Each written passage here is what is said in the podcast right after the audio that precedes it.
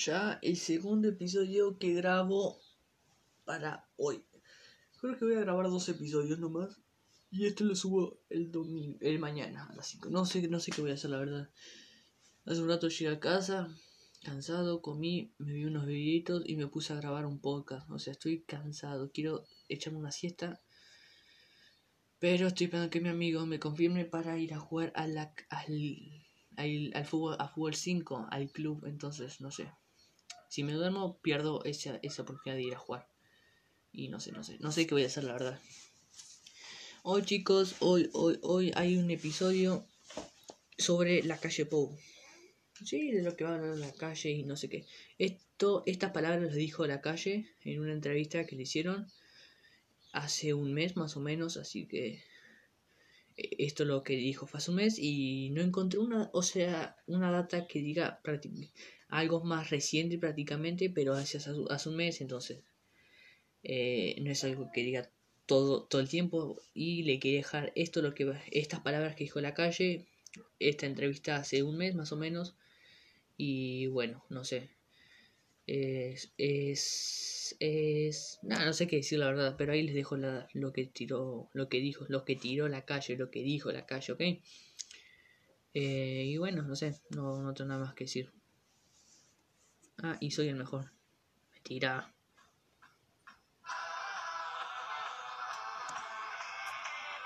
Y sabemos que los ingresos provienen del bolsillo de los uruguayos. Y aquí una vez más cumplimiento, un compromiso electoral. No vamos a aumentar los impuestos. Nosotros podemos cumplir el plan sin meterle la mano en los bolsillos a los uruguayos. Lo dijimos en campaña electoral, lo reiteramos, los bolsillos de los uruguayos no aguantan más carga impositiva.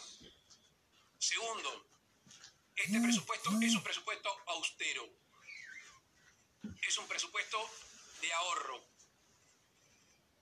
De nuevo, vamos a cumplir con el compromiso electoral que obviamente se retrasó por el COVID, de tener un ahorro en el entorno de los 900 millones de dólares o más. Con lo cual, el ahorro comprometido va a estar y la no suba de los impuestos también en este presupuesto nacional es un presupuesto que va a tener una profunda vocación de sensibilidad social,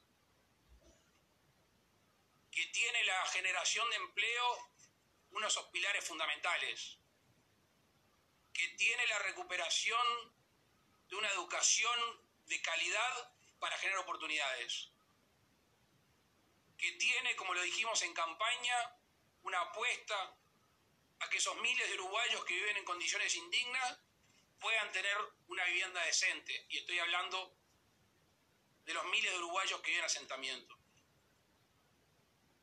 Un presupuesto que habla de la clase media, que habla de la clase media también en lo que hace a la obtención de su vivienda. Un presupuesto que fortalece a la salud en las patologías y enfermedades históricas y también en las que se están dando con más frecuencia en lo que significa la salud mental. Un presupuesto que va a hacer hincapié en las adicciones. Esos miles de uruguayos, por lo general jóvenes, que son adictos y no tienen un tratamiento por parte del Estado a su alcance. Un presupuesto que va a destinar recursos y va a obtener recursos de manera extraordinaria para la generación de infraestructura tan necesaria para nuestro país y realmente generar esa descentralización para la igualdad de oportunidades. Por eso es un presupuesto realista y optimista, las dos cosas. Como somos optimistas, el presupuesto realista nos genera eso. Estamos convencidos de que si generamos esos ahorros en los primeros tiempos, los números a los cuales se puede referir Azucena y Lito con mayor precisión, van a ser números que nos autoimponemos y que le debemos a los uruguayos, y estoy hablando básicamente del déficit, y estoy hablando básicamente de la inflación, que van a tener una caída importante si cumplimos con nuestro programa.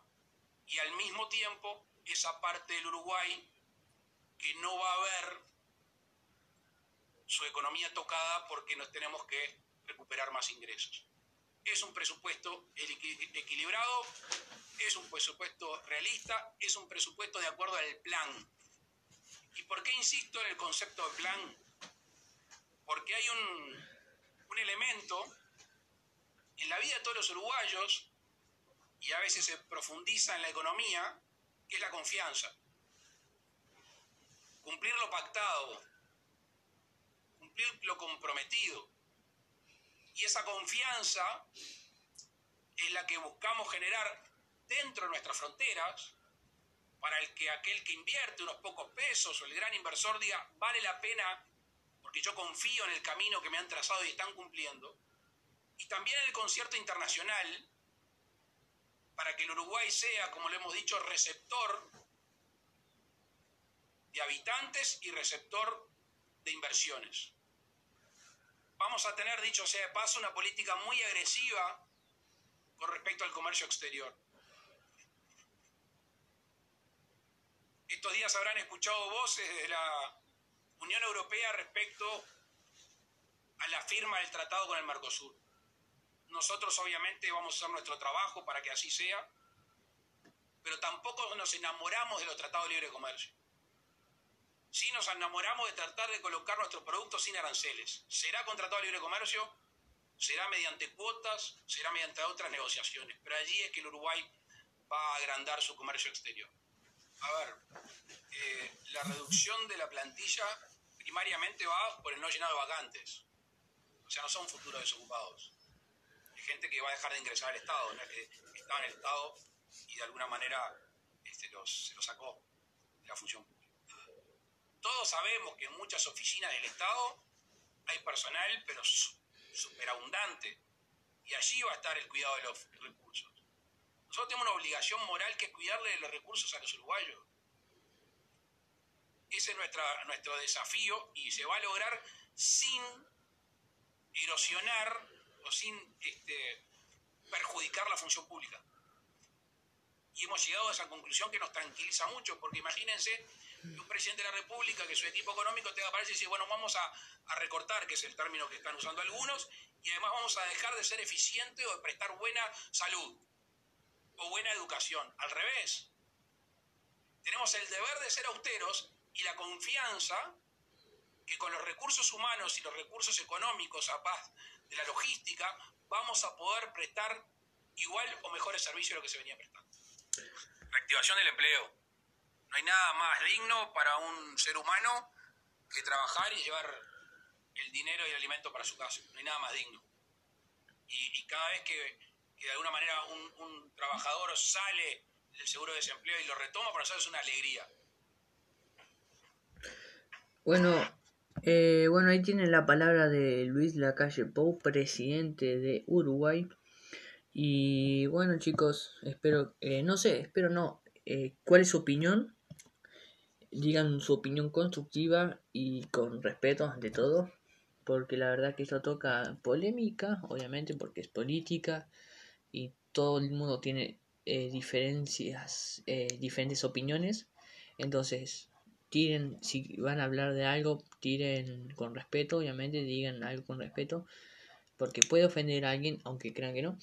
Entonces está. Y la gente es muy sensible en estas épocas. Agua rica. Entonces está. Eh, ¿Qué les iba a decir?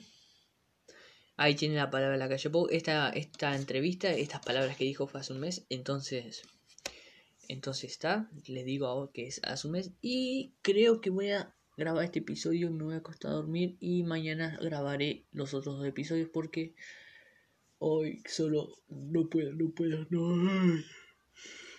No puedo grabar otro episodio, me voy a dormir. Entonces está.